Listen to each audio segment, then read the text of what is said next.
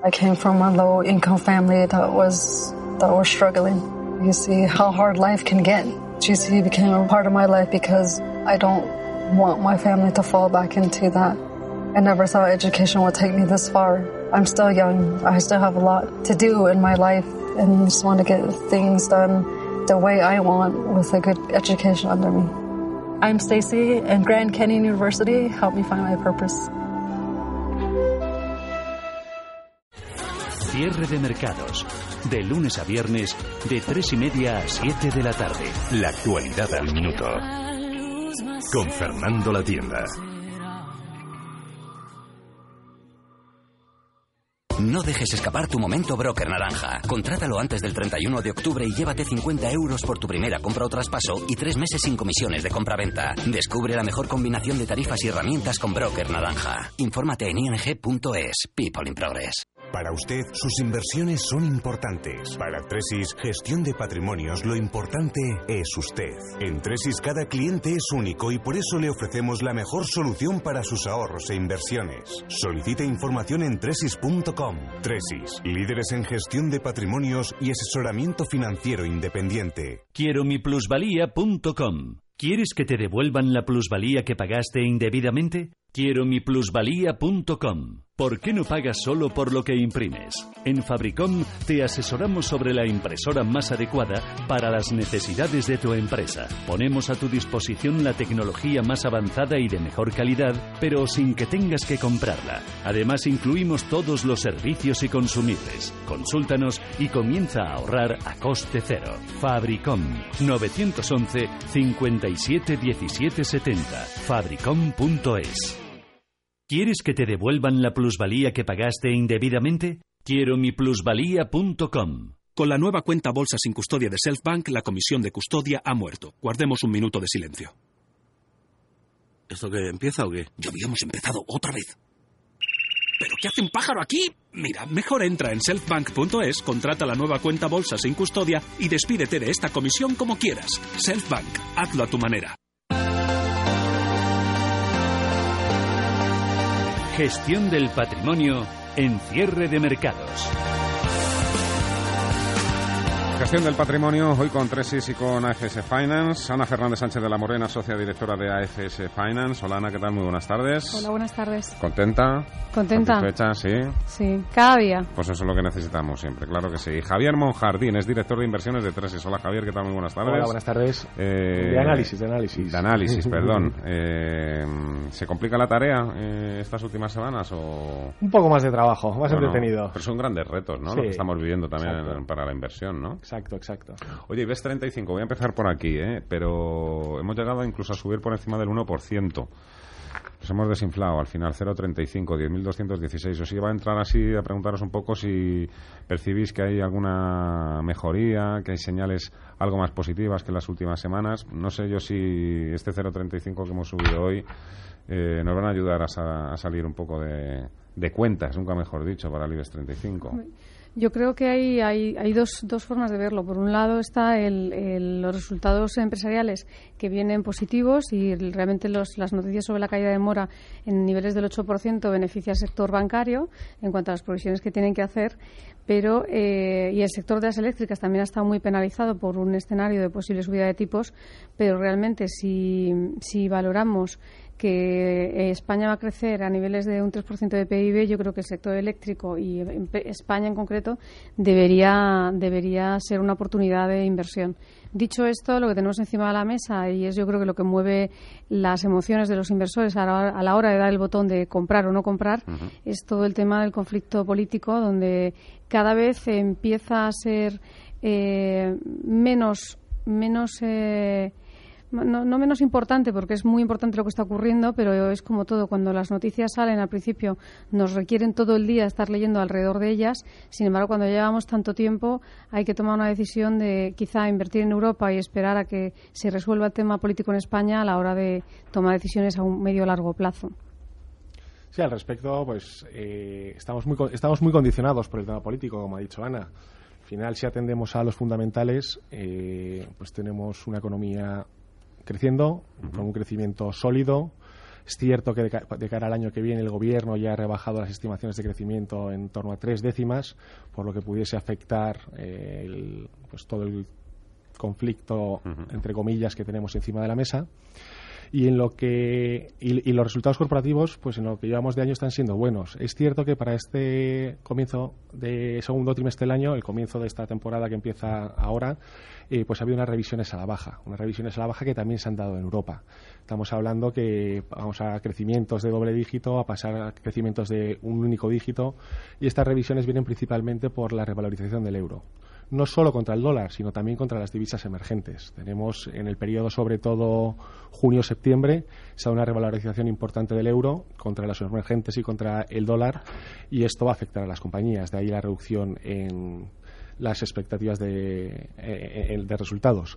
Pero dicho esto, el trasfondo de mercado es positivo, pero la incertidumbre política está ahí. Eh, dependiendo de lo que del tiempo que lleve eh, la resolución de esta incertidumbre política, pues es preferible estar eh, más en mercados europeos que, en la propia bolsa española, básicamente porque el inversor es temeroso de las incertidumbres y más aún de las incertidumbres políticas. No sé si es porque esa incertidumbre política evidentemente nos impide ver más allá a lo mejor es una sensación mía que los resultados del tercer trimestre no están levantando las mismas expectativas o la misma expectación, mejor dicho, los del primero y los del segundo. No sé si se da por hecho ya que hay una recuperación asentada o sólida, o como estoy comentando un poco, también se nos puede cruzar por el camino ese euro más fuerte y haga que pinchen también o, que esas expectativas no sean tan elevadas.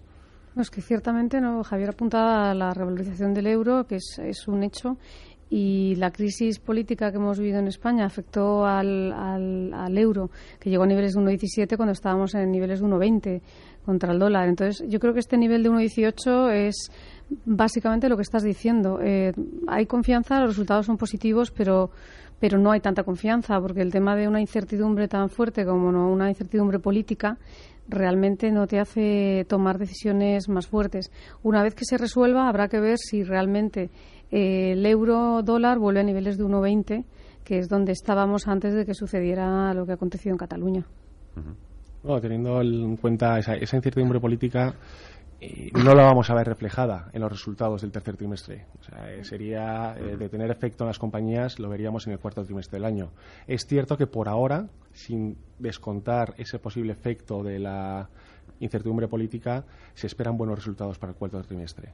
También hay que tener en cuenta que los crecimientos no van a ser eh, los mismos que durante el primero y segundo, básicamente porque durante el cuarto trimestre del año pasado tuvimos un repunte muy fuerte. Entonces eh, el efecto base está ahí y eso eh, se va a notar. Pero sí que se esperan unos resultados en el cuarto trimestre más positivos que en el tercero. con respecto a la divisa, pues al final el efecto está ahí. Hay algunos analistas que lo estiman entre un 3 y un 5%, eh, hechos estos cálculos al, 1,20%.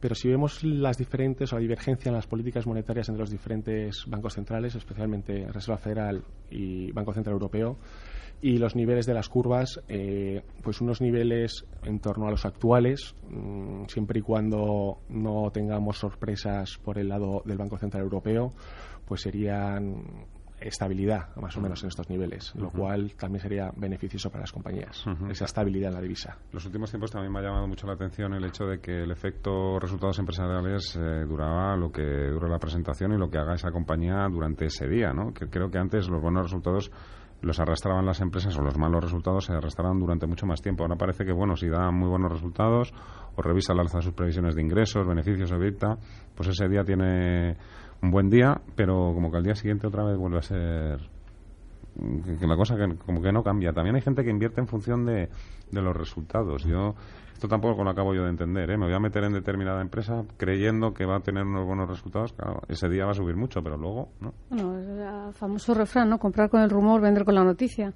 Yo creo que cuando estamos en, en un mercado maduro y asesores e inversores invierten, yo creo que no invertir queriendo hacer trading con una publicación de resultados que pueda estar en línea con las expectativas, eh, por encima o por debajo, y te puede llevar la, la, volatilidad de la compañía a ganar un 3 o un 10% en un día, dependiendo de qué compañía sea, a mí me parece personalmente que no es una forma de inversión hacia a largo plazo.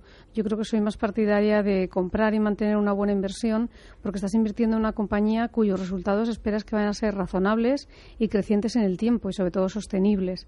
Creo que esa es la razón que nos tiene que llevar a invertir en una compañía, no que puntualmente en un trimestre vaya a tener unos resultados en, línea con las expectativas, salvo que efectivamente los resultados se vean mermados por una decisión eh, que tiene un una razón mucho más profunda.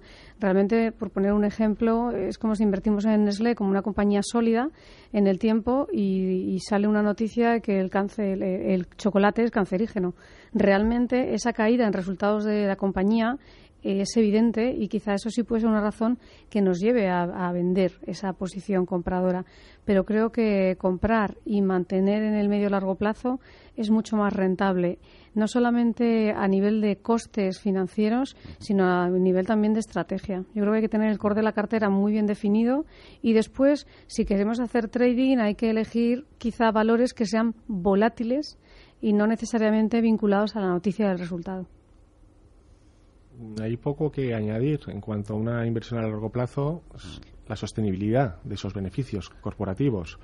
En el día de la presentación, no es el dato en sí concreto, sino desde nuestro punto de vista, además de ese dato, hay que tener muy en cuenta las guías futuras que vaya marcando la compañía. Eh, hay que atender bastante a, esas guías futuras, porque es un poco lo, que va a ir marcando el camino.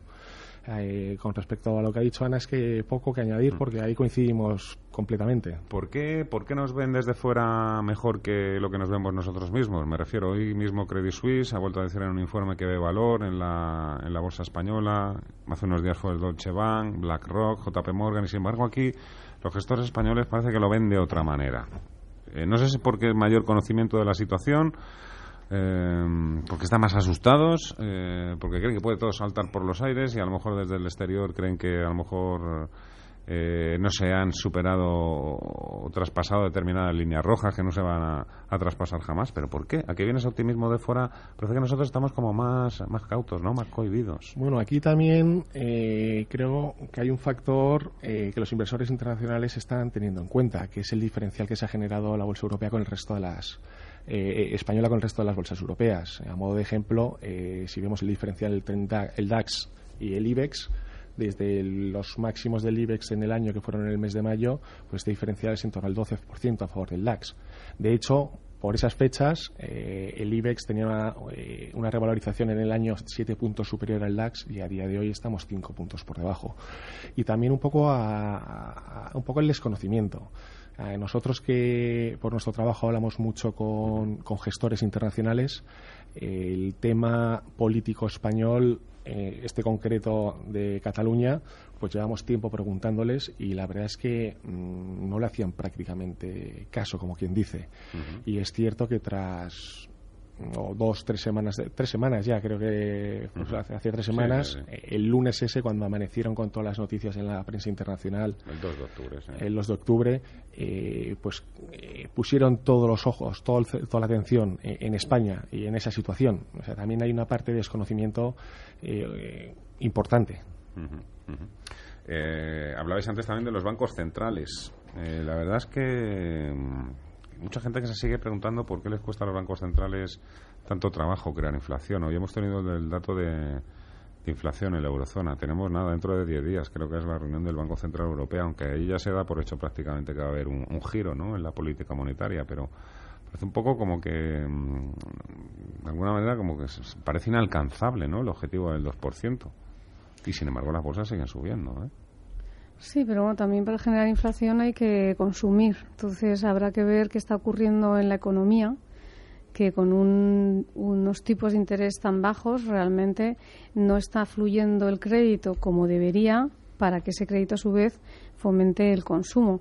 Hay que recordar que la economía europea no es una economía tan consumista como la economía americana. Entonces, eh, bueno, y, podemos ver el ejemplo de Japón. Con tipos a cero en la última década siguen sin tener inflación y siguen sin generar consumo. Entonces, eh, la cuestión es, eh, y ya de hecho estamos viendo penalizando a los, bancos centrales, cómo penalizan a los bancos por los depósitos que tienen en, sus carteras. Es decir, más que esto, ya están penalizando que el, que ese dinero que, facilitan al sistema no vaya directamente a, las empresas y consumidores para fomentar el consumo. Entonces, quizá hay que plantearse por qué no se está consumiendo. Y también es verdad que con un petróleo, a los niveles que lo tenemos, el coste de, de alimentos y bienes, servicios y transporte también ha descendido. Entonces, yo creo que todo, todo suma, ¿no? Mm, oye, eh, Ana, también eh, estos días me imagino que también me pongo la piel de también de más de uno y más de dos personas, muchísimas más, ¿no? Que lo que dicen es que no aguanto más la situación, voy a perder mucho dinero. Tú que ayudas precisamente o enseñas a controlar las emociones a, los gestores, ¿no? Que, además, pues bueno, eh, lo que les caracteriza ya, ya, de por sí tienen los nervios bastante fríos y son bastante prudentes, pero evidentemente también pueden estar descolocados en algún momento. ¿Qué consejo les darías? lo voy a perder absolutamente todo, lo vendo. Yo creo que hay dos emociones básicas en el mundo de la inversión. Una es el miedo y otra es la ambición. Y esto, las dos son buenas. Las dos son emociones de, de acción. Una te puede paralizar. El miedo puede ser acción o puede ser parálisis. Dicho esto, cualquier cosa que hacemos en la vida la hacemos por dos motivos. La motivación es o bien generar una ganancia o un placer o un, un deseo, un objetivo, o eh, evitar el miedo, evitar el sufrimiento o evitar el maltrago. Entonces, cuando las personas sienten miedo, no sienten un poco de miedo. El que siente miedo se sale porque tiene miedo. Mientras que cuando empezamos a invertir y vamos ganando dinero y el inversor gana dinero, gana dinero, cada vez invierte un poco más. Entonces, la ambición es algo que va creciendo poco a poco pero el miedo no se tiene poco a poco. Entonces yo creo que lo que lo que yo le diría a los inversores y a los oyentes es que si realmente tienen miedo es porque no están en el perfil adecuado, porque cuando uno toma riesgos y es consciente y conocedor de lo que significa un riesgo, si el mercado baja no se asusta, es parte de lo que realmente ha decidido, que es asumir un riesgo, porque el riesgo no es sinónimo de ganar. Es sinónimo de incertidumbre. Oye, la última para Javier. ¿Qué tiene que suceder para que volváis a fijaros o concentraros todavía un poquito más en España? Ahora antes que me has dicho que estáis mirando más cosas en Europa, pero ¿qué tiene que pasar? O sea, nosotros en, lo que son las carteras que gestionamos en Tresis, eh, al final tenemos una sobreponderación importante en Europa, bastante importante. Y no es nueva, llevamos en torno a año y medio, dos años con esta sobreponderación europea. En Bolsa Española eh, es cierto que hemos ido hemos tenido unas apuestas bastante importantes desde el año 2012 hasta las municipales. En el año 2015, si mal no recuerdo, fueron las municipales y la incertidumbre política nos hizo eh, fijarnos en otros mercados. A día de hoy, eh, si miramos los fundamentales, tenemos una economía con un crecimiento sólido, una confianza de los consumidores, de los empresarios, en unas cotas muy, muy aceptables, muy altas incluso. Eh, los indicadores adelantados de actividad, tanto de servicios como del sector manufacturero, eh, están descontando un crecimiento sólido eh, para España. Y eso nos está y unos, y unos resultados corporativos que hemos comentado anteriormente que están siendo positivos, que para este tercer trimestre del año se espera que sean algo inferiores, algo inferiores porque vuelvan a recuperar en el cuarto trimestre del año. Por tanto, tenemos una macro y una micro que es positiva. Eh, esta macro y esta micro no se ha visto acompañada con, las bolsas, con el IBEX. Eh, ahí hay un factor político importante. Eh, nosotros somos más partidarios que ante incertidumbres políticas, teniendo en cuenta la situación macro y micro actual, el mantenernos un poco al margen, eh, enfocarnos más en otros mercados europeos y a medida que se vayan disipando estas incertidumbres políticas, pues eh, comenzar a hacer cartera nuevamente en España. Creo que, que están claros también los países en los que todo el mundo estará pensando, eh, escuchándote. Javier Monjardín de Tresis, director de análisis, y Ana Fernández Sánchez de la Morena, socia directora de AFS Finance. Gracias a los dos. Hasta otra. Gracias. Gracias.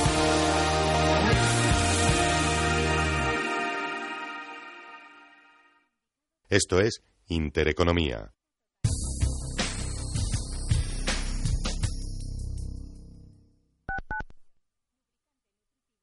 Podríamos hablarte del motor EcoBoost usando muchas palabras. Es un revolucionario motor que reduce al máximo el consumo de combustible y las emisiones con un impresionante par motor incluso a bajas revoluciones consiguiendo una potencia inmediata sin precedentes. O podríamos hacerlo sin gastar palabras de más, como hace el EcoBoost con la gasolina. Motor EcoBoost. Para muchos el mejor motor gasolina del mundo. Por sexto año consecutivo, mejor motor de su categoría. Ahora tu Ford Focus con motor EcoBoost por 13.500 euros financiando con FCE Bank. Condiciones en Ford.es y solo hasta final de mes. Pruébalo en la red Ford de concesionarios. Bontobel Asset Management calidad suiza con el objetivo de obtener rendimientos superiores a largo plazo.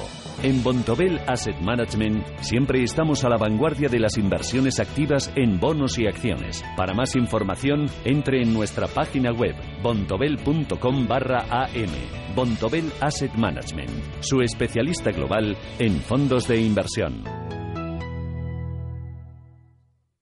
¿Está harto de que le hagan esperar por teléfono? ¿De que no le expliquen las ventajas de contratación en su seguro?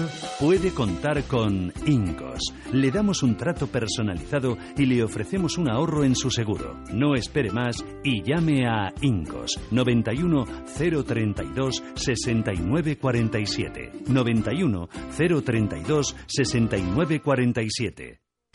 Atención, atención. Recupere su dinero invertido en preferentes, subordinadas, bonos y cláusulas suelo sin coste alguno con GEAM Abogados. No espere más. Llame sin compromiso al 91 457 60 96 y obtendrá los mejores resultados. Recuerde, GEAM con J. 91 457 60 96.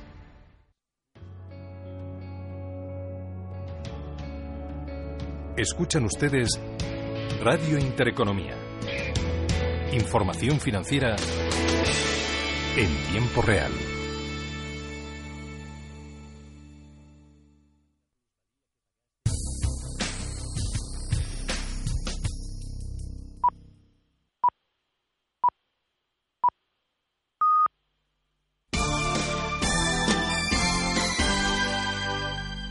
Intereconomía. Noticias.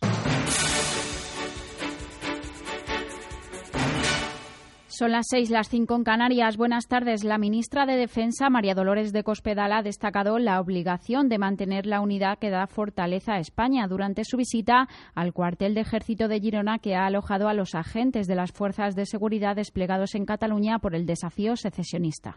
Y la tranquilidad que nos da sentirnos a salvo porque ustedes nos están protegiendo a todos, a las Fuerzas Armadas y a los miembros de las fuerzas y cuerpos de seguridad del Estado.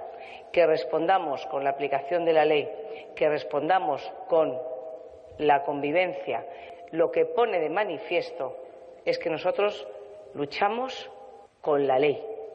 Y cuando uno tiene de su parte la ley, lo que está haciendo es defender los derechos de todos. Declaraciones de Cospedal un día en el que el Pleno del Tribunal Constitucional ha declarado por unanimidad la inconstitucionalidad y nulidad de la ley denominada del referéndum de autodeterminación aprobada por el Parlamento de Cataluña el pasado 6 de septiembre. También, por otro lado, el portavoz del Gobierno catalán, Jordi Turul, ha explicado que Carles Puigdemont ofrecerá de nuevo el jueves a Mariano Rajoy emprender un diálogo sin condiciones, pero que no se moverá respecto a la posición actual. Y en el plano económico, el lotero de la Bruja de Oro de Lleida ha anunciado esta tarde que traslada su sede social a Navarra.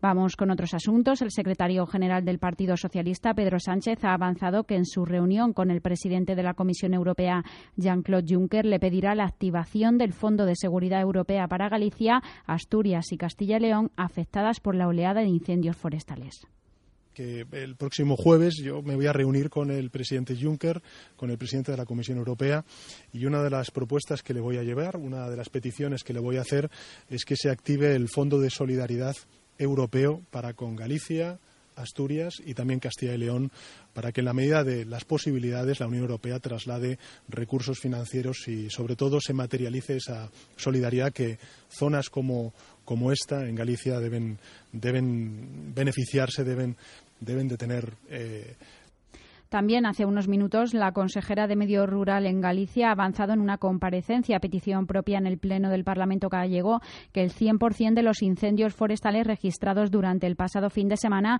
fueron intencionados y también ha afirmado que la superficie quemada por los 276 fuegos de esta oleada va a ser superior a toda la ardida durante el año. Cambiamos de asunto. El turismo español crecerá este año un 3,1%, un punto menos de lo previsto si persiste la actual tendencia de caída de las reservas de un 20% en Cataluña por el desafío soberanista, según Esceltur. Y es que la comunidad ha perdido el 15% de su actividad turística desde el referéndum del 1 de octubre. Así lo ha explicado el vicepresidente ejecutivo de Esceltur en rueda de prensa. Esa posible y no deseable caída de actividad de un 20%, nos situamos en el escenario más moderado del que hoy se está contemplando ya en cuanto a expectativas de reservas, supondría que el PIB turístico español, de haber hecho una estimación que cerraría el año 2017 con un crecimiento del 4.1, podría perder un punto de crecimiento si se materializase esas caídas de hasta un 20% de actividad en Cataluña. La información de los mercados en tiempo real. El IBEX 35 ha sido la única plaza europea que ha terminado finalmente la jornada en positivo. Vamos a conocer más detalles. Gemma González, buenas tardes. Buenas tardes. Sí, la bolsa española pone fin a una racha bajista y vuelve a recuperar los 10.200 puntos. Ha sumado un 0,35% y al cierre despide la sesión en 10.216 puntos. Caídas generalizadas para el resto de parques europeos. La más penalizada ha sido Milán, que se ha dejado un 0,4% hasta los 22.337 puntos. El DAXetra ha perdido los 13.000 puntos, ha bajado un 0,07%. Londres se ha dejado un 0,14% y París también despide la sesión con tímidas caídas del 0,03%. Si echamos un vistazo dentro del IBEX 35, los valores que han ayudado a la bolsa española a despedir la sesión con subidas ha sido Siemens Gamesa, el mejor, un 2,47% arriba, e IAG, que ha subido un 2,24%.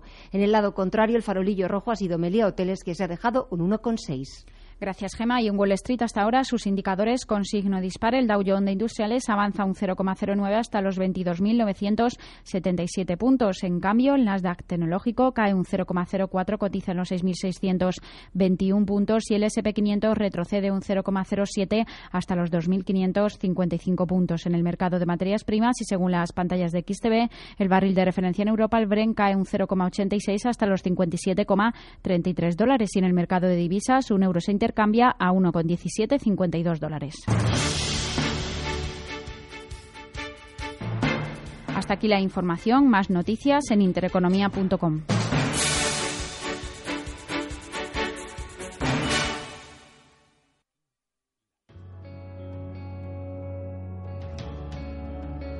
Escuchan ustedes Radio Intereconomía.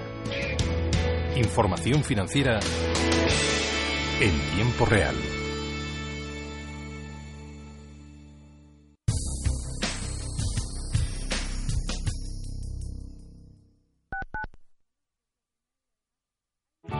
Bontobel Asset Management. Calidad suiza con el objetivo de obtener rendimientos superiores a largo plazo.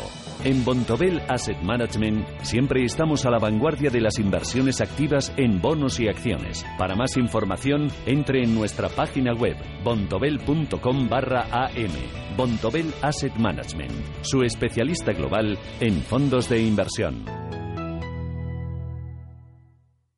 Mafre Gestión Patrimonial, la plataforma de fondos de inversión con la última tecnología, firma digital y gestión personalizada a través de la oficina Internet Mafre. Solvencia, seguridad, diversificación e independencia. ¿Quiere rentabilizar sus inversiones? Mafre Gestión Patrimonial, su gestor global de confianza. Mafre, colaborador de Alicante, puerto de salida de la Vuelta al Mundo a Vela. Restaurante Al Paseo, un rincón único en Madrid, especializado en recetas mediterráneas con productos de temporada, amplia carta de vinos, con una gran terraza jardín y un servicio profesional. Restaurante Al Paseo, Paseo de la Habana 65, junto al Santiago Bernabéu, servicio de aparcacoches, reservas 91 457 6103 o alpaseo.com. Entre tú y yo, ¿te gusta la música, leer, viajar, el deporte? Entre tú y yo, ¿te gustaría conocer mejor a tu artista preferido? Entre tú y yo, hay una manera desenfadada de pasar los sábados. Si quieres descubrirlo, tienes una cita en Radio Intereconomía a las 2 de la tarde con Paula Pérez Salazar. Ya sabes, los sábados, en Entre tú y yo, lo que tú quieras. Conoce las diferentes formas de vida de la economía. Descubre las especies más agresivas, los paisajes más sorprendentes. Escucha Radio Intereconomía. Te mostramos la economía en estado puro.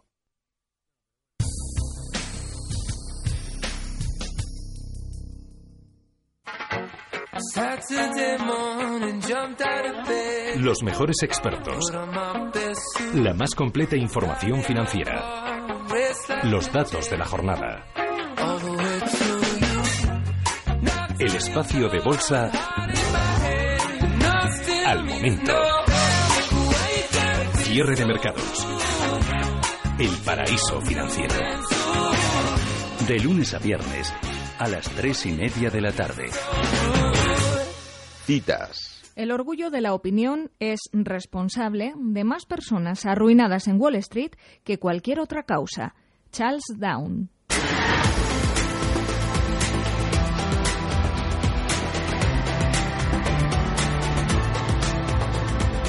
Me pregunto por qué si son tan liberales hay que seguir rescatando a los inversores privados, como a los dueños de las autopistas en quiebra con cargo a la deuda del Estado. Dos mil millones de euros del presupuesto quedaría para tapar muchísimos otros agujeros importantes. Nos llena la boca, a algunos se les llena la boca y luego ni lo uno ni lo otro. En los mercados empiezan a aparecer señales tímidas, pero señales al fin y al cabo de que podríamos haber visto lo peor, podríamos. Hay que ir todavía con mucha cautela. Mejor que nos lo cuenten hoy en el consultorio de bolsa Alberto Iturralde y José Lizán. Ir pidiendo sitio.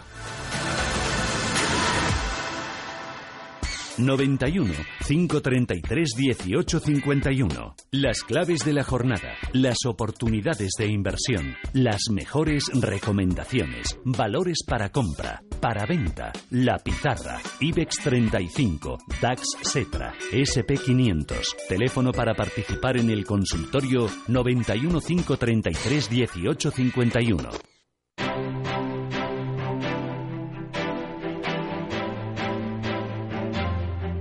El cierre de los 35 del IBEX.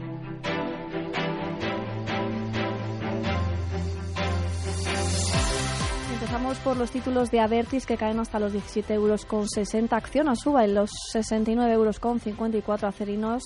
Sus acciones caen hasta los 12 euros con 30 y en los 31 euros con 43 termina hoy ACS.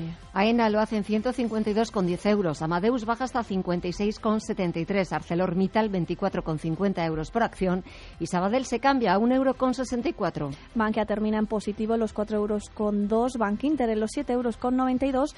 En los 7 con 21 termina BBVA y CaixaBank y hasta los 3 euros con 95. Baja Celnes hasta los 20 euros por acción. Día 4 con 36. Enagas 23,93 euros y Endesa que baja hasta los 19,30. Ferrovial acaba la jornada en verde en los 18 euros con 68. En los 18 con 54 termina Gas Natural. Grifo sube hasta los 24 con 42 e Iberdrola en los 6 euros con 70. Inditex se sube también algo más de un 1% en los 31 euros con 44. Indra 12,99. Colonial 8 euros por acción e IAG en 7,11. Mafre cae medio punto porcentual hasta los 2 euros con 62. Mediaset sube en los 9 euros con 60. Melia Hoteles, el peor valor de la jornada, pierde un 1,62% hasta alcanzar sus títulos los 12 euros con 15 y Merlin Properties arriba en los 11 euros con 3. Red Eléctrica 18 euros por acción. Repsol baja hasta los 15,35. Santander despide la sesión en 5,63 y Siemens Gamesa ha sido el mejor valor del IBEX, un 2,47%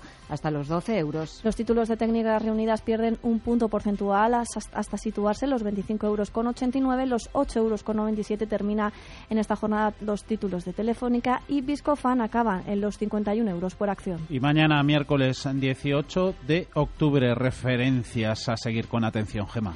Pues echaremos un vistazo a los datos que publica primero el Banco de España, las cifras de créditos dudosos de agosto y también el INE que dará a conocer el índice de garantía de la competitividad de agosto. También estaremos muy pendientes de los resultados que presente Mediaset. La otra clave de la que van a estar pendientes en los mercados es el libro de la Reserva, el libro Base de la Reserva Federal. También desde allí conoceremos las habituales peticiones semanales de hipotecas y de inventarios de petróleo, además de los datos de inicios de nuevas viviendas de septiembre. Y también los inversores muy pendientes de los resultados de empresas como Alcoa o American Express. 6 y 12 de la tarde, 5 y 12 si nos escuchan desde Canarias. En unos minutos arrancamos consultorio de fondo de inversión. Nos pueden llamar desde ya al teléfono 91 533 1851. Van a estar con nosotros José Lizán, gestor de Auriga. Contaremos también con la presencia de Alberto Iturralde, analista técnico independiente. Pero antes de arrancar con todas las llamadas, todas sus dudas, actualizamos información. Paco Perarnau, intereconomía.com. ¿Qué tal? Buenas tardes. Buenas tardes. Temas en los que trabajáis esta tarde, martes. Bueno, pues seguimos con Cataluña, no tenemos más remedio, ¿no? Y ya empiezan a ponerse números a esta locura secesionista de Puigdemont sus secuaces, ¿no? Lo que nos va a costar a todos los españoles. Hoy se ha rebajado ya la previsión del PIB, 0,3 puntos, que son 3.000 millones, con lo que supondrá más paro. El sector turístico, Celtur, también ha dicho que en Cataluña el turismo puede perder 1.800 millones y que hay en juego 400.000 empleos. Allá ellos, si siguen así. Eh, más cosas sobre Cataluña según Caixa le ha retirado la policía al Parlamento. Se debe tomar lo peor, porque que vayan ahí a destrozar el edificio, que vaya a pasar algo, que haya una rebelión, ¿no? Porque lo que cubría esta policía en sí era el, el, Parlamento catalán, el edificio, mm. la sede. Ya recordamos que esta misma compañía no se negó a pagar la fianza de Artur Mas de más de 5 millones de euros porque había cometido un delito, ¿no? Que no había sido negligencia ni que había sido en sus funciones, sino que había sido un delito el que había cometido Artur Mas. Pasta al Gallo, otra que se va, esta eh, se va a Córdoba. Sigue el, goteo de empresas que, que se van. Hay quien dice que ya supera las 700 que se fueron en su día de Quebec, con los famosos referéndum de Canadá y que ya, y ya son más de 700 y también se está poniendo número 7.000 eh, millones de euros dicen que le puede costar eh, todo esto a Cataluña ¿no? la huida de la empresa. Más cosas, el juicio de Abengoa, que se celebra, ayer el consejero delegado le echó la culpa a Fitch y hoy Felipe Benjumea, el expresidente, se la echa al Santander. Todo esto y OHL que ha vendido su filial de concesiones, lo cual ha sido muy bien aplaudido por el mercado y las agencias de calificación de riesgo. Todo eso en intereconomía.com. Son los principales titulares que leemos a estas horas en la web de Economía y Finanzas del grupo Intereconomía. Paco, gracias. Hasta mañana. Hasta mañana. Hablamos a continuación del mundo de los seguros. Fernando Sánchez, asesor financiero de Incos. ¿Qué tal, Fernando? Buenas tardes. Hola, buenas tardes. ¿Cómo estáis? ¿Qué nos cuentas hoy? Bueno, hoy queríamos tener en cuenta, eh, como hemos estado muy pendientes de los incendios que han estado sucediendo en Galicia. Es importante en nuestra cobertura de hogar tener cubierto y diferenciado, no solo incluido dentro del hogar, sino diferenciado en una cláusula aparte los seguros de incendio. Si nos damos cuenta, antiguamente las viviendas aquí en Madrid y en, diversos lugares de, toda España ponía asegurada contra incendios. O sea que ya el primer seguro que se hacía era el asegurado contra incendios. Por eso es importante que sea una cláusula aparte para que esta cobertura quede amparada al 100% y que cuando tengamos un incendio, que ojalá no ocurriera, no nos digan aquello de es que hay una depreciación y esté totalmente equiparado el valor que nosotros tenemos asegurado con lo que realmente tenemos en la vivienda para que no se aplique ningún tipo de infraseguro. Esto es algo que la gente normalmente no suelen revisar porque contratan directamente con las compañías. Mm. Por eso es importante llamar a un asesor independiente para que ellos, aparte de buscarnos un buen precio con cualquier compañía, estos pequeños detalles presten atención y cuando tengamos un siniestro, que ojalá nunca ocurra, pues tengamos el 100% de, de nuestros daños cubiertos. Para ello, como siempre, recordamos el teléfono gratuito que es el 91 032 6947 91 032 6947. Anotado, Fernando Sánchez, asesor financiero de Incos. Gracias por este repaso. Un saludo, buenas tardes. Gracias, un saludo. ¿Por qué no pagas solo por lo que imprimes?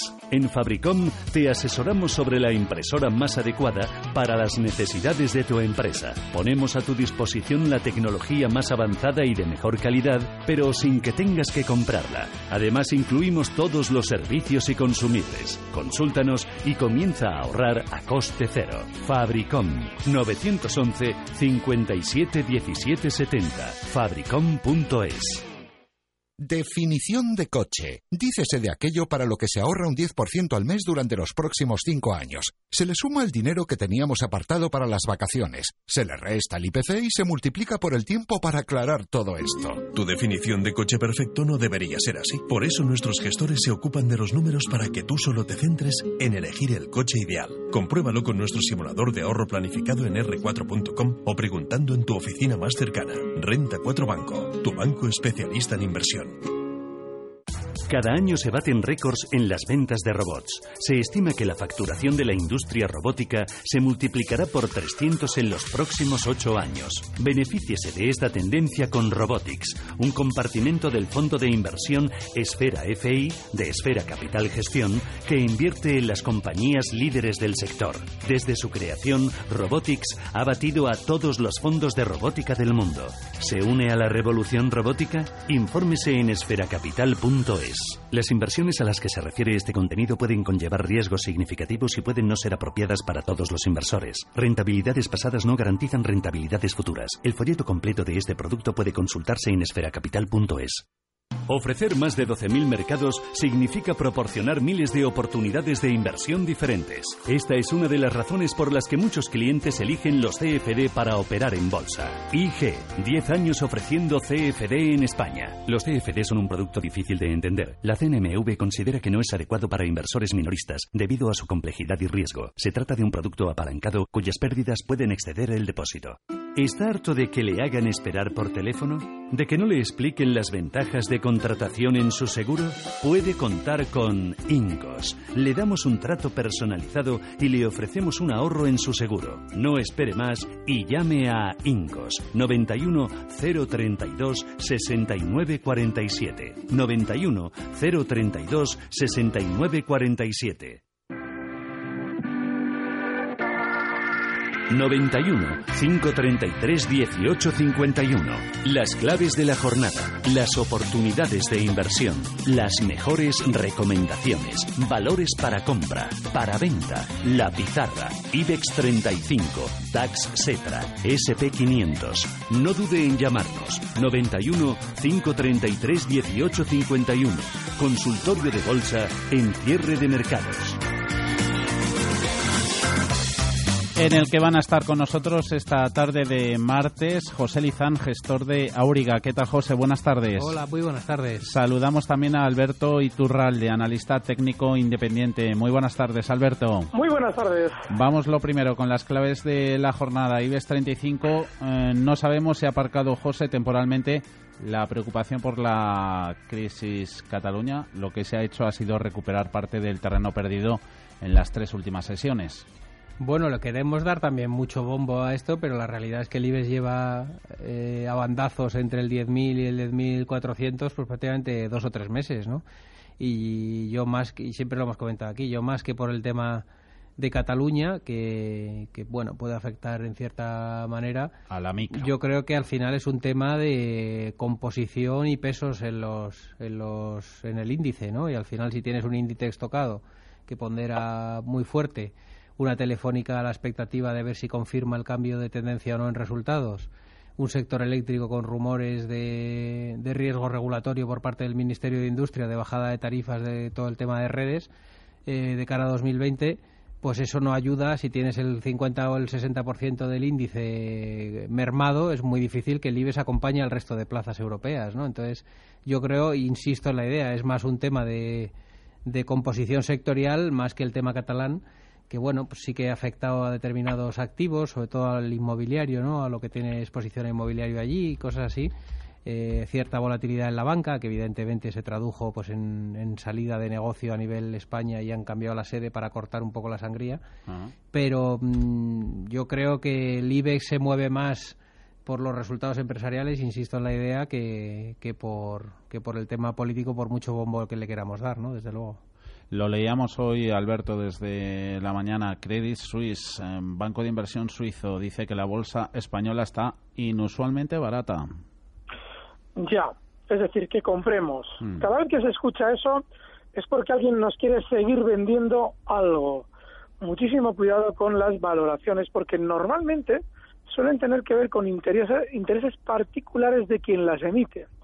La bolsa española tuvo exceso hasta junio de 2017, hace seis meses en los que tocaba esos 11.200. Y desde entonces no se jugaba nada. En Alemania sí se jugaban algo por aquello de eh, las elecciones, en Francia también se lo jugaron, en Reino Unido adelantaron las elecciones a junio para aprovechar esta sensación de bonanza y a nosotros que nos iban nos venía, somos el país que peor ha funcionado y seguramente que peor va a seguir funcionando. Técnicamente no es que esto sea terrible, porque seguramente veremos un poquito más de rebote durante estos días, pero un rebote del 1-2% en el IBEX no es nada. Y si tenemos en cuenta que todos los bancos están súper débiles, todos. De hecho, la velocidad con la de CaixaBank y Sabadell decidieron salir de Cataluña no tiene como motivo una razón política. Tiene como motivo el intentar, después de las subidas del 100% que ha tenido, por ejemplo, CaixaBank, más del 100% en el último año, poder colocar títulos y, lógicamente, eso se iba a haber impedido o se iba a haber dificultado si eh, no tomaban la medida de salir de Cataluña. Es manipulación pura y dura.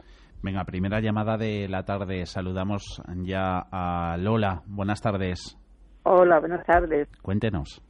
Pues quería saber acerca de Inditex si piensa que mantener o vender o comprar.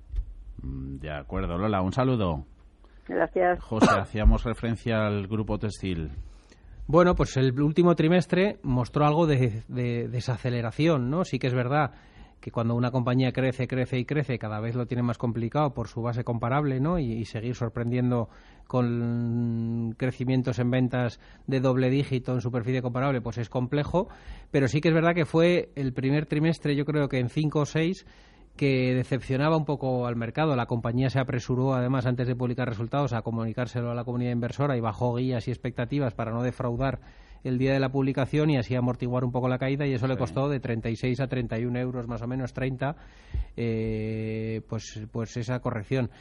Eh, eh, puestos en situación después de cinco trimestres de mucha aceleración pinchas en uno en el siguiente publicación te pueden pasar dos cosas. Uno, que confirmes un cambio de tendencia y no pare en 30, sino que se pegue un desplome importante o que restaure la confianza, ¿no? Entonces va a ser, desde mi punto de vista, un cara cruz. Yo no lo jugaría porque creo que, dados los múltiplos a los que cotiza, en caso de decepción puede ser una corrección muy brusca y muy severa y creo que el modelo pues eh, dio ciertos síntomas de agotamiento dentro de que son unos resultados muy sólidos. O sea, no es ningún drama, pero sí que es verdad que cuando uno ha crecido tanto, seguir creciendo a esas tasas es muy complejo, ¿no? Y seguir justificando múltiplos de 26, 27, 28 veces eh, beneficios a los que cotiza Inditex actualmente, pues es complicado, ¿no? Entonces, yo la veo muy cara y veo que mucho riesgo de cara a la próxima publicación de resultados porque si decepciona de nuevo en resultados será un cambio de tendencia y eso no va a ser nada bueno para el título. Así que yo me andaría con ojo eh, de jugar la siguiente publicación de resultados y hasta la siguiente publicación de resultados Inditex desde mi punto de vista no va a hacer absolutamente nada.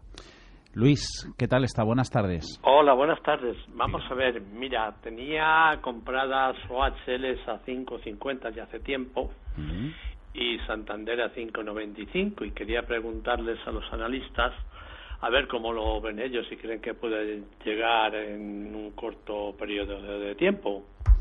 De acuerdo, Luis, un saludo. Venga, pues muchísimas gracias. El Banco Santander, 5.95 las tenía compradas Luis. Alberto, ¿qué le contamos? Esa zona de 5.95 donde él las tiene compradas eh, acumula muchos compradores. Por eso cada vez que llega al alza, hasta ahí, si él mira el gráfico, encontrará que tiene una inmensa resistencia. Con lo cual yo más bien eh, me olvidaría de dónde las he comprado yo y observaría cómo está reaccionando el precio, pues por ejemplo en esa zona, 5.95. Y si quisiera volver durante estos días, yo liquidaría aunque pierda para las comisiones. Y aún así, si se sitúa por debajo de los 5.40, en el Santander también saldría. Está al cierre en 5,63.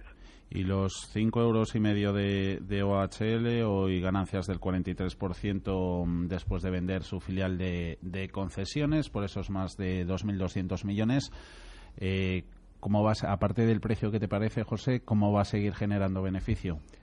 Bueno, es que yo más bien eh, grata sorpresa y la verdad que ha sido una sorpresa yo creo para todo el mercado, sobre todo eh, más que por la desinversión, por el múltiplo al que se ha conseguido desinvertir, ¿no? que es un precio eh, que de confirmarse y cerrarse, porque está en due diligence, no nos olvidemos, eh, de confirmarse, aunque es difícil ya una vez anunciado en hecho relevante y tal que, se eche para atrás, es un superprecio para OHL. ¿no? Lo que te deja entrever es que a lo mejor la estrategia del grupo OHL no es cómo voy a seguir creciendo, sino cómo me voy a ir disolviendo, ¿no? porque tiene toda la pinta de que esto, si no nos olvidamos, hace un mes y medio más o menos salió que un grupo chino estaba interesado por otra de las filiales del grupo, que era la filial de construcción, tiene toda la pinta de que el portfolio de OHL eh, está en venta, que parece que la familia Villarmir está de retirada y que, y que muy probablemente eh, lo que lo que te haga OHL es una desinversión de todos los grupos, hacer cash y, y, batirse en retirada, tiene toda la pinta, ¿no? Si, si nos fijamos,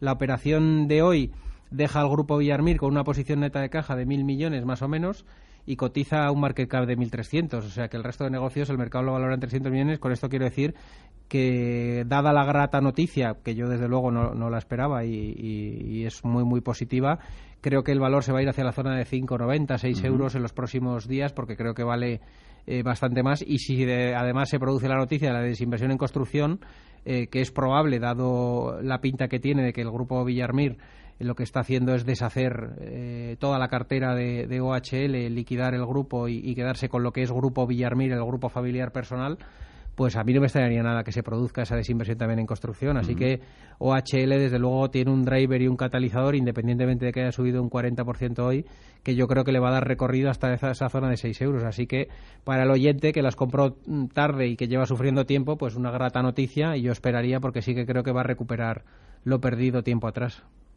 Javier desde Guecho nos ha escrito en WhatsApp al 609224716. Alberto dice que tiene está posicionado 6,45 euros en Iberdrola. Pide informe, resistencias y soportes.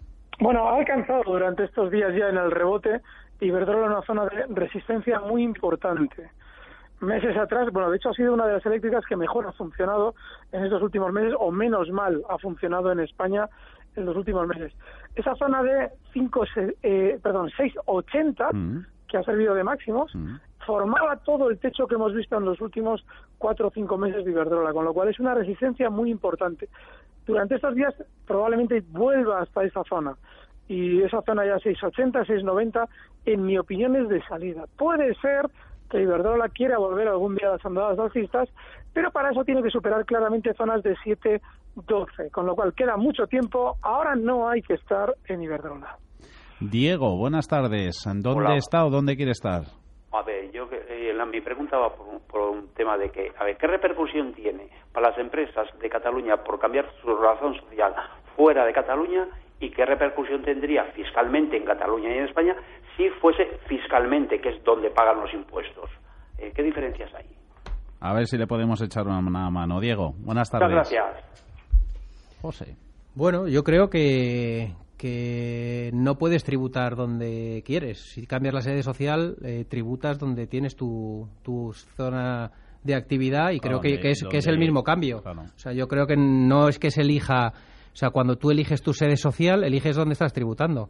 No es elijo dónde que tengo que quiero tener la sede social y dónde tributo. No, no. Una vez que eliges dónde está tu sede social, la comunidad autónoma en la que reside esa sede social va a pedir en la liquidación de impuestos que tributes en esa sede social. Entonces, eh, desde mi punto de vista, van de la mano. O sea, no, no es que tenga que decir una compañía que va a cambiar eh, su sede fiscal después de su sede social. No, no. Será la agencia tributaria la que le diga, oye, tu domicilio social está en mi territorio y te exijo pagar el impuesto de sociedades a mi agencia tributaria eh, de mi comunidad autónoma. Entonces yo creo que, que una decisión implica la otra. O sea, no, no es que se elija donde, no, tengo la sede en Madrid, pero tributo, porque si no todo el mundo haría lo mismo, si no todo el mundo estaría en el régimen foral vasco para tributar menos, ¿no? Entonces, eh, no es tan sencillo y además uno no puede domiciliar la empresa donde le da la gana. Tú no puedes domiciliar la empresa en un hotel y ya, y, ya, y ya está, ¿no? Tienes que tener una sede física, que realmente prestes tu actividad allí, prestes servicios. Por eso, si nos fijamos, eh, Caixa se ha ido a Alicante porque tenía la sede y la ficha de la CAM en Alicante eh, pues, a Sabadell, perdón, en la Caixa ha buscado una filial eh, donde también tenía una sede y una filial, o sea que esto no es me voy donde me da la gana eh, y ya tributaré donde yo quiera, no, no, una vez que cambias tu sede social va ligado un cambio fiscal porque será el territorio en el que has domiciliado tu sede social el que te exija tributar en esa zona, porque para eso has, has hecho ese cambio, ¿no? Entonces, eh, yo creo que hay una confusión ahí, pero creo que que, vamos, no sé si me equivoco, pero yo creo que es así, porque si no, eh, como digo, todo el mundo nos domiciliaríamos en el régimen eh, fiscal, vasco, ¿no? Eh, y, como persona física yo lo haría, desde luego. Al final, o todos los andaluces cogerían y se, se empadronarían en una residencia en el País Vasco para no tener... y claro, y seguirías trabajando en Madrid. No, esto no es así, ¿no? Al final...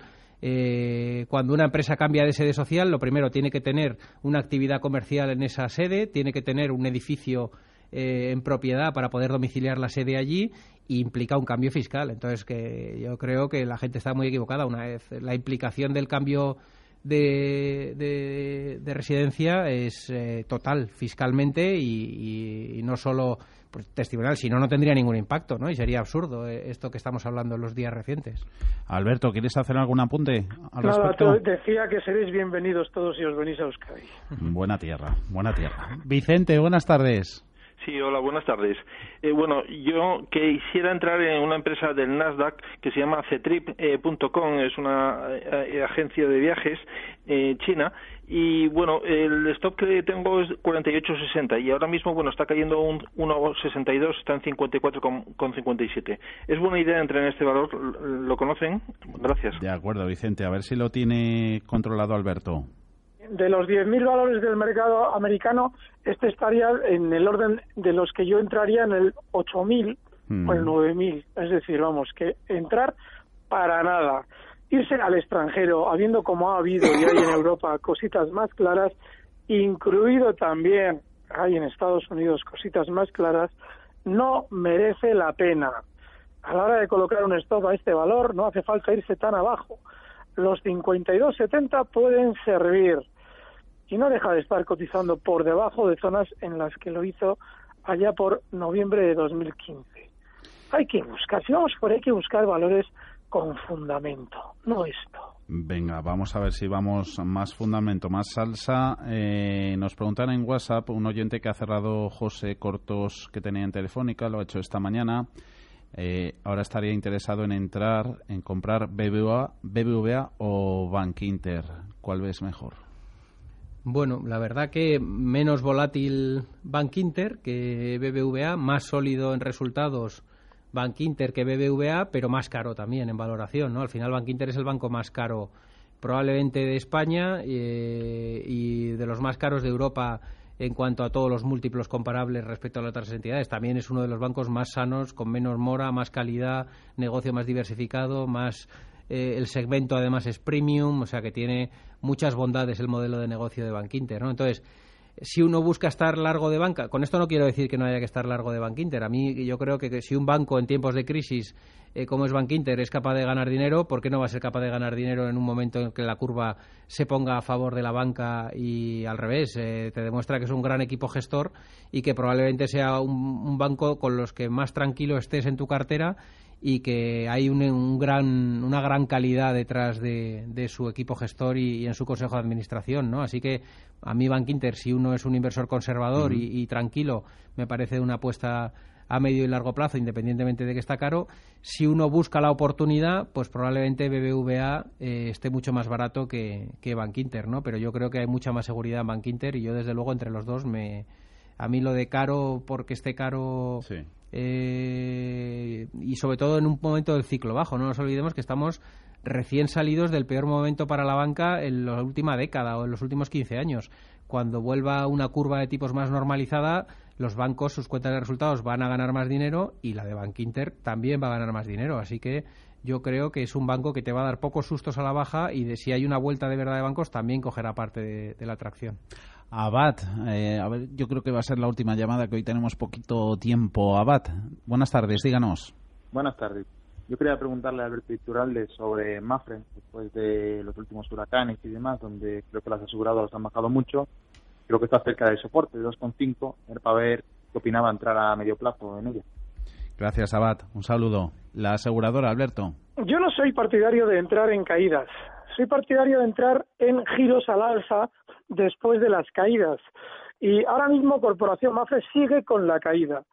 Eh, para entrar aquí, lo mejor será esperar a que el precio deje de caer, que nos convenzan de que es muy malo entrar en Mafre, porque se va a ver muy perjudicada de las pólizas que tenga que, que, que compensar por los daños en tal o cual sitio y cuando eso sea así, pero antes haya dejado de caer, cosa que no ha hecho, se podrá entrar en un soporte. Si deja de caer en zonas de 2.50, donde le ha comentado que efectivamente hay un soporte, tendremos que escuchar la información negativa y ahí sí, mientras tanto no. La pizarra. Eh, vamos contigo primero, Alberto. ¿Qué anotamos? A yo fíjate que nunca hablo de este valor, pero tiene toda la pinta durante estos días de continuar su movimiento alcista desde los 11.31 hasta zonas de 11.75. Además, el stop está muy cerquita, justo en los 11.18. A mercado español. ¿Qué anotamos, José? Bueno, pues eh, yo creo que de cara a la próxima publicación de, resultados y visto lo visto eh, en los últimos y la inercia que llevan, eh, yo creo que Iberpapel a día de hoy es una oportunidad de, compra. Los resultados los espero buenos. Eh, ha caído de 32 euros a, a 26, con lo cual el, movimiento era muy, muy alcista. Ha hecho la corrección lógica, sana y normal después de un movimiento muy, muy alcista. El sector del papel que vamos a contar está todo en tendencia y con muy buenos fundamentales y creo que es un valor que será capaz de retomar la senda alcista y volver por encima de los 30 euros en el siguiente movimiento. Así que yo, dentro de los small y medium caps, eh, invertiría en Iberpapel. Poco más de un minutito nos queda. Nos preguntan en WhatsApp, vamos dando salida a consultas, valores americanos, a ver si está mejor posicionado que el anterior. Netflix, Alberto, ¿qué te parece? Pues un momentito, lo tengo que buscar. Netflix nos preguntaba también nuestro oyente por envidia, pero vamos con Netflix. Vamos a ver, sí, está muy bien posicionado. Está en nuevos máximos históricos como un cohete. Eh, va a seguir subiendo, además tiene toda la pinta de continuar subiendo durante los próximos días. Hasta zonas está ahora mismo en 197. Hoy tiene recorte, pero en principio no debe ser especialmente preocupante, siempre que no se sitúe por debajo de 192. Siguiente objetivo alcista para Netflix en los 215 dólares. Está ahora mismo en 198.13. Y otro telegrama para José Lizán. Enrique nos pregunta por Mediaset Italia. Perspectivas.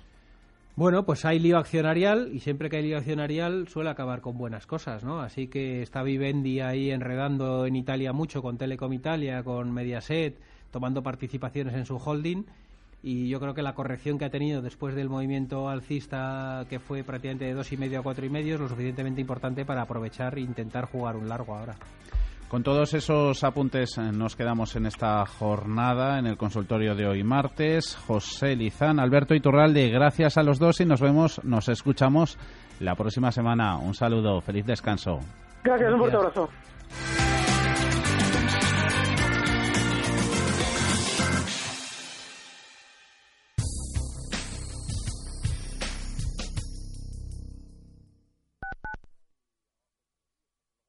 Descubre una mejor forma de invertir con Finanbest, agencia de valores. 50.000 fondos seleccionados para ti, monitorizados día y noche, con menos costes y más rentabilidad en asociación con el mayor banco de Europa. Entra ahora en finanbest.com y gestiona tus ahorros en un solo clic.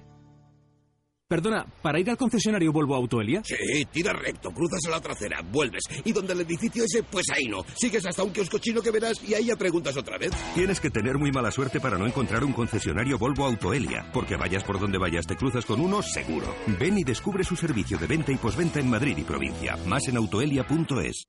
Cocina mediterránea con toques renovados en Restaurante al Punto, donde el protagonista es el producto de temporada. Pescados, arroces y carnes a la parrilla, gran selección de vinos y una terraza para disfrutar todo el año. Restaurante al Punto, Avenida Machu Picchu 85, en Conde Orgaz, servicio de aparcacoches. Reservas 91 314 47 o alpunto85.com.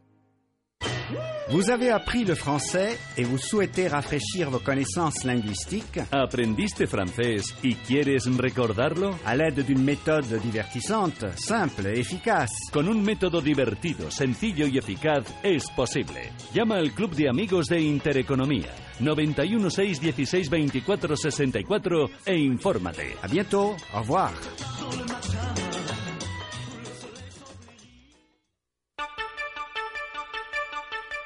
Los mercados financieros, las bolsas más importantes, la información más clara, más precisa. Esto es Intereconomía, al momento. Información financiera en tiempo real. Intereconomía es un punto básico de referencia.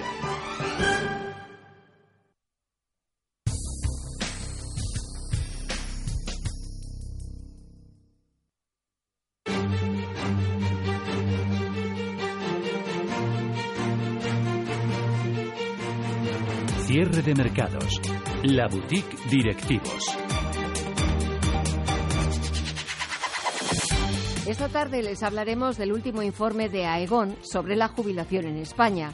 ¿Sabían que los españoles esperan que el 65% de sus ingresos durante la jubilación procedan del Estado, frente a un 46% de media internacional? El estudio se ha realizado en 15 países de Europa, Asia, América y Australia, y España ocupa el penúltimo puesto en el índice de preparación de la jubilación. Además, somos uno de los países que menos planifica financieramente su retiro. En unos minutos hablamos con Marta Acebo, directora de comunicación de Aegon. Pero como todos los martes, también tendremos tiempo de charlar con Jorge Antón de Mi Triple A. Hoy nos contarán las ventajas que tiene ser una entidad de pago.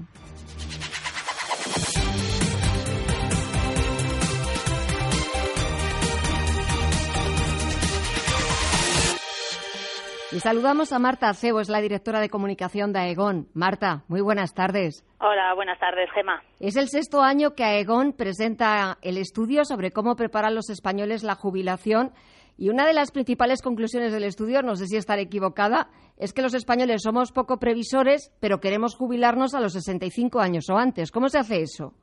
Efectivamente, te estás dando dos de los datos fundamentales de las conclusiones de del estudio de preparación para la jubilación que hacemos todos los años en Aegon.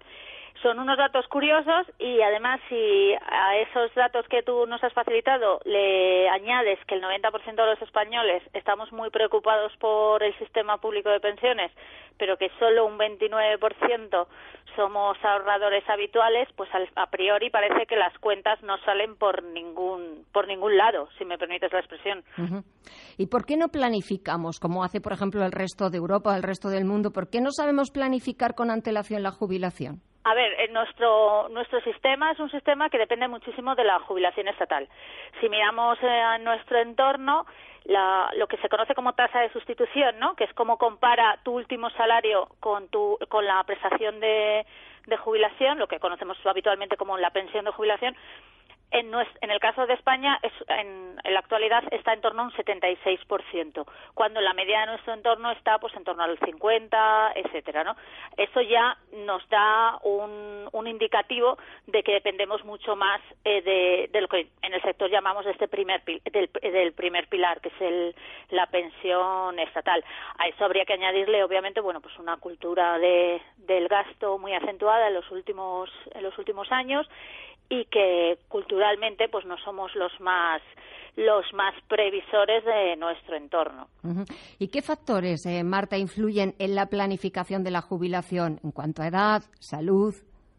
Ambos, eh, ambos eh, factores influyen sin lugar a dudas en la planificación de la jubilación, por supuesto, pues que, cuáles son los ingresos que tengas, qué, cuántos años te quedan para, para jubilarte, a la hora de elegir un producto, qué aversión tengas al riesgo, etcétera. Hay muchos factores que, que influyen en la preparación para en la planificación para la para la, jubilación pero el mejor consejo que desde Aegon podemos dar y que yo por supuesto brindo a vuestros oyentes es asesórate vete a, a tu, por supuesto si vas a Egon perfecto, pero si vas a, cualquier persona, eh, cualquier eh, agente financiero que te pueda asesorar sobre esta sobre este ejercicio, por favor hazlo, porque al final lo que estamos haciendo es una apuesta contra nosotros mismos y es y, y es y te lo explico claramente, estás apostando cuántos años vas a vivir y en qué calidad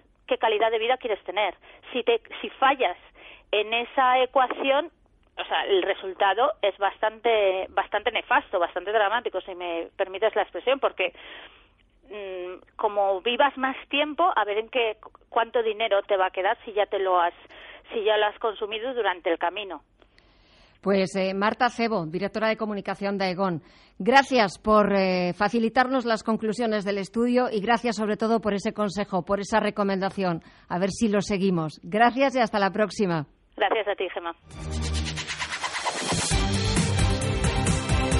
Cierre de mercados. La boutique directivos. Y como todos los martes, saludamos a Jorge Antón, es CEO de Mi Triple A. Jorge, buenas tardes. Muy buenas tardes, Gemma. Venga, vamos a hablar hoy de Mi Triple A. Lo hemos hecho en otras ocasiones, pero siempre viene bien recordarlo como una entidad de pago. A ver, ¿qué es Mi Triple A y qué servicios ofrecéis? Pues mira, recordamos para, para entender el, por qué es necesario los servicios de una entidad de pago, que mi AAA tiene licencia para ello emitida por el Banco de España, vamos a explicar primero el por qué es necesario eh, esa licencia. Recordemos, Gema, que lo que hace mi AAA es que cualquier persona pueda invertir directamente su dinero prestándolo a otras empresas. Y adicionalmente esos, esa inversión está garantizada con, con las sociedades de garantía recíproca, que si te parece, Gema, por ejemplo, podemos mm, desgranar esa seguridad en otra ocasión, pero para, para, para entender esto primero, el, el por qué es necesario la entidad de pago, el, es necesario también primero entender que, que lo que hace el inversor al final es prestar su dinero directamente a una empresa, ¿no? que la cual está garantizada. Eh, para poder hacer eso, eh, mi triple A lo que tiene es una licencia de entidad de pago de tal forma que el dinero que transfieren lo, la, cualquier persona para realizar esa inversión primero pasa por mi triple A, porque al final lo que hacemos es juntar el dinero de muchas personas y luego pasárselo a una empresa, ¿no? que, que es la que recibe la financiación. Y en ese, en ese trasvase de dinero es necesario contar con esos servicios de una entidad de pago, porque eh, porque es por ley es obligatorio, es decir, ese traspase de dinero, ¿no? esa gestión de juntar el dinero de, muchas personas para luego transferírselo a una empresa es una eh, actividad regulada y que tiene que estar eh, bajo la actividad de una entidad de pago. Es, es por eso el que mi AAA tiene su propia licencia. Somos la única plataforma en España en contar con dicha licencia y eso está permitiendo a los inversores eh, fundamentalmente contar con de primera mano con esa seguridad, con ese servicio de la entidad de pago y fíjate en el hipotético y lejano escenario en el que mi triple A quebrara ese dinero no se puede tocar. Eh, es decir, por ley tiene derecho de separación y nuestros posibles acreedores que quisieran reclamar el dinero no pueden tocarlo. Eh, queda, por así decirlo, separado de nuestras cuentas y ese dinero solo puede ser utilizado para el fin al que se destinó, que es financiar a una empresa. eso aporta una gran seguridad al sistema. Eh, fíjate, eh, Gema, gracias a todo esto, eh, las personas están ahora mismo generando una rentabilidad garantizada que hasta ahora solo estaba al alcance de la mano. Con el, con, y de manera adicional, ese, eh, esa operación está garantizada por una entidad de pago de tal forma que el dinero no puede ser utilizado para otra cosa para el que se destinó. Eso es lo que te iba a decir, de lo que íbamos a hablar también. Eh, aparte de comentar, que ya lo has hecho, esa licencia del Banco de España eh, que, tiene mi AAA como entidad de pago, eh, las ventajas que tiene el, hecho de tener esa licencia, de que sois la única plataforma en España que la tiene, la seguridad que estamos hablando, la seguridad que aportáis al inversor de su dinero, que siempre va a estar seguro. Eso es algo muy importante y que no nos cansaremos nunca de repetir, Jorge. Sí, sin duda. Y mm, además yo creo que eh, el hecho de contar con una licencia de entidad de pago, digamos, es un aval más, ¿no? Para mi triple A, para mi triple A. ¿Por qué? Porque para poder conseguir esa licencia hemos tenido que pasar la supervisión y la aprobación del Banco de España, algo que no es trivial. Y es lo que, te iba a decir, que me imagino que pasar por todos esos, por todas esas etapas eh, tiene que ser duro, difícil y mm, no sé, me suena como de muchos papeles y sobre todo de, de mucha seriedad. Sí, sin duda. O sea, al final la supervisión de una entidad como el Banco de España, con el prestigio que tiene y, y requiere de muchísimos requisitos que hemos tenido que cumplir para contar con esa licencia. Y para el usuario está permitiendo también eh, tener más agilidad. ¿Por qué? Porque cuando invierte a través de mi AAA, al final ve el, el, reflejo de su dinero lo ve mucho más rápido. En cuanto hace una transferencia de dinero a nuestra cuenta corriente para poder empezar a hacer las inversiones, prácticamente en 24 horas ve reflejado ese dinero en su cuenta, ¿no? en, su panel de control, eh, dentro de nuestra página web de mi AAA lo ve reflejado prácticamente en 24 horas y eso agiliza también y minimiza también el, tiempo en el que el inversor puede empezar a invertir. Pues si te parece, Jorge, para la próxima semana podemos hablar y podemos contar a nuestros oyentes qué son las sociedades de garantía recíproca, qué papel tienen y, lo más importante, cómo se puede beneficiar un inversor. ¿Te parece bien? Pues me parece estupendo. Además, eh, yo creo que es conveniente explicarlo de manera minuciosa para que todas las personas sean conscientes del nivel de seguridad que tiene su dinero cuando lo invierten a través de mi AAA y que, como digo, eh, hemos conseguido en mi AAA poner a disposición de cualquier persona una inversión que hasta ahora solo estaba al alcance de los bancos, con la misma seguridad y la misma rentabilidad. Eh, y ese es nuestro secreto. Eh, siempre nos preguntan, oye, ¿cómo sois capaces de dar tanta rentabilidad garantizada? Y la respuesta es muy clara y somos totalmente transparentes eh, en esto. Somos capaces de hacerlo porque lo que mi AAA ha sido capaz de hacer es poner a disposición de cualquier persona algo que hasta ahora solo pueden hacer los bancos. Pues eh, Jorge Antón, CEO de mi AAA, gracias por volverlo a explicar, por ser tan minucioso, por ser, por contarnos todos los detalles y volvemos a hablar el próximo martes. Que tengas una buena semana. Hasta luego. Hasta la próxima.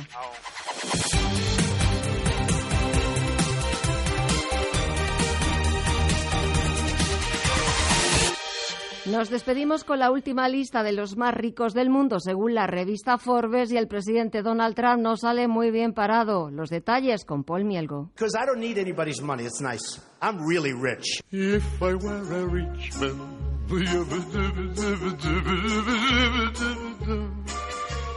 Donald Trump se descuelga más de un centenar de puestos en la lista de los hombres más ricos de Estados Unidos. La fortuna del inquilino de la Casa Blanca se reduce en 600 millones de dólares. La cuenta corriente del presidente estadounidense se equipara ahora con la del fundador de la red social Snapchat, Ivan Spiegel, de 27 años, según el ranking 2017 de las 400 mayores fortunas del país que elabora la revista Forbes. Trump se coloca en el puesto 248 con 3.100 millones de dólares. En 2016 ocupaba el puesto 156. Forbes, eh, que ha hecho un seguimiento de Trump desde que empezó a elaborar esta lista en 1982, explica que la menor riqueza del presidente se debe a la depreciación del mercado inmobiliario en la ciudad de Nueva York.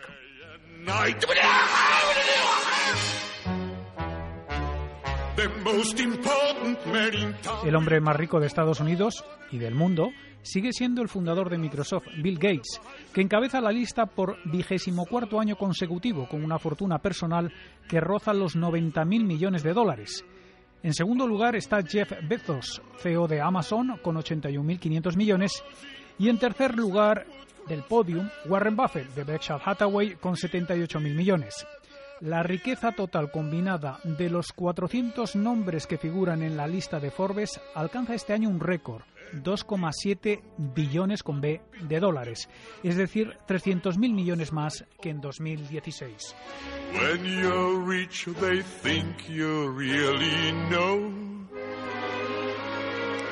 Pues ponemos aquí punto y final a esta edición de la Boutique de Directivos y también a esta edición de cierre de mercados de este martes 17 de octubre de 2017. Gracias por estar ahí. Seguimos preparando el programa de mañana aquí a las tres y media puntuales. Que disfruten de la tarde. Hasta mañana.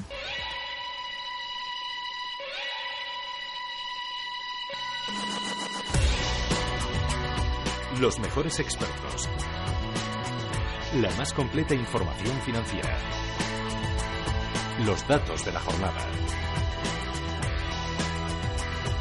Cierre de mercados, el espacio de bolsa y mucho más.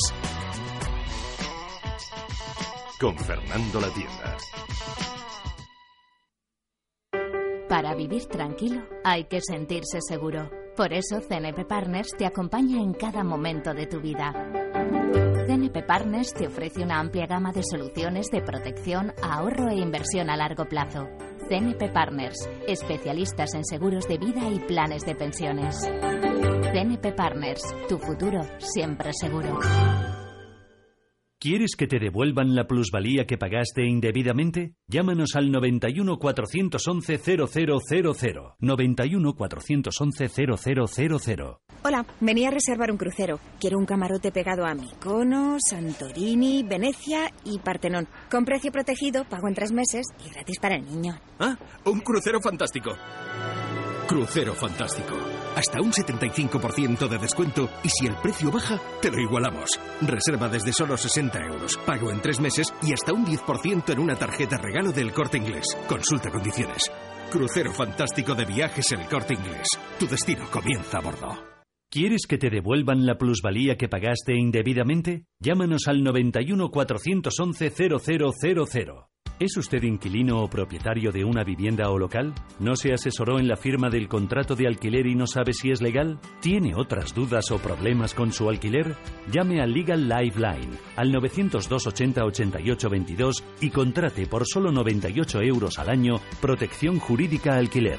Es decir, por menos de 8 euros al mes tendrá su propio abogado y podrá solucionar todos los problemas, asuntos y dudas derivados de su alquiler. Por 98 euros al año, protección jurídica alquiler. Abogados especialistas en alquiler. 902 80 88 22. Acceder a más de 10.000 subyacentes nunca fue tan sencillo con Next Generation de CMC Markets. Más de 330 CFDs sobre divisas en mercados desarrollados y emergentes. Pruebe nuestras aplicaciones específicas para dispositivos móviles para operar en el mercado más líquido del mundo. Descargue la aplicación de CMC desde su App Store o Google Play. CMC Markets, expertos en CFDs y CFDs Forex.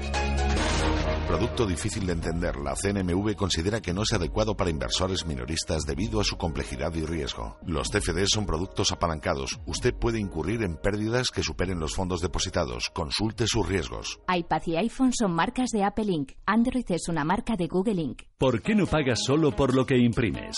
En Fabricom te asesoramos sobre la impresora más adecuada para las necesidades de tu empresa. Ponemos a tu disposición la tecnología más avanzada y de mejor calidad, pero sin que tengas que comprarla. Además, incluimos todos los servicios y consumibles. Consúltanos y comienza a ahorrar a coste cero. Fabricom 911 57 17 70. Fabricom.es Conecta con nosotros, ahora por WhatsApp. Radio Intereconomía lanza su servicio de alertas económicas mediante WhatsApp. Envía las palabras Radio Intereconomía al 609 2247 16 y recibe gratis en tu móvil la última hora de la mejor información económica y bursátil. Radio Intereconomía, más expertos que nunca.